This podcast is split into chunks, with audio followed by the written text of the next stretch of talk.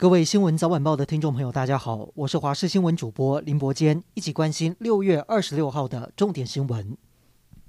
国内今天新增七十八例本土个案，以及十三例死亡个案，累计目前国内死亡案例的总数已经来到六百二十三例，致死率依然是高达百分之四点二，这高于全球平均的百分之二点一七。现在不仅要想办法降低致死率，还要预防变种病毒入侵，因为国内已经出现印度变种病毒 Delta 的本土个案。对此，指挥中心表示要加强边境管制和扩大筛检，全力防堵。从明天开始，来自七个高风险国家的旅客入境后，一律要到集中检疫所隔离十四天。Delta 印度变异病毒株来势汹汹，除了秘鲁返台的祖孙之外，屏东方山计程车司机等四人也确定感染 Delta 印度变异株，累计达到了六例。而方山当地的感染传播链已经造成了十人染疫，县府已经在方山老人活动中心设置前进指挥所，而县长潘孟安则表示，目前还没有封村的打算，只希望大家尽量不要出门。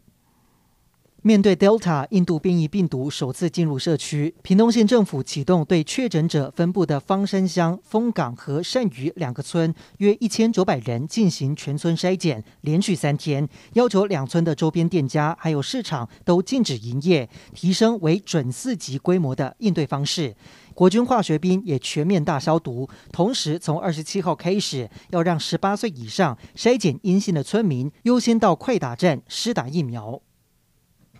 美国食品药物管理局 FDA 宣布，要在辉瑞和莫德纳疫苗上加注警语，提醒这两款疫苗可能导致心肌炎。FDA 表示，他们将在疫苗说明书上加注疫苗导致少数心肌炎的风险。而美国目前至少有一千两百人接种辉瑞与莫德纳这两款 mRNA 疫苗之后，出现胸痛等症状。这些接种者大多是三十岁以下的男性，不过他们经过治疗，大部分的人都能够康复。美国疾管中心 CDC 也强调，尽管 mRNA 疫苗可能产生心肌炎，但是打疫苗仍然是利大于弊。美国在台协会宣布，第十一届美台贸易及投资架构协定 TIFA 会议将在台北时间六月三十号透过线上视讯会议的方式举行。外交部表示，期待透过 TIFA 会谈，延续台美紧密的经贸连结，进一步开拓双方具有共同利益领域的合作。美国在台协会处长酈英杰和驻美国台北经济文化代表处代表肖美琴会共同担任会议开场人，而肖美琴也在脸书上面曝光美国捐赠台湾两百五十万剂疫苗的幕后花絮影片，看得出美台好交情不是说说而已。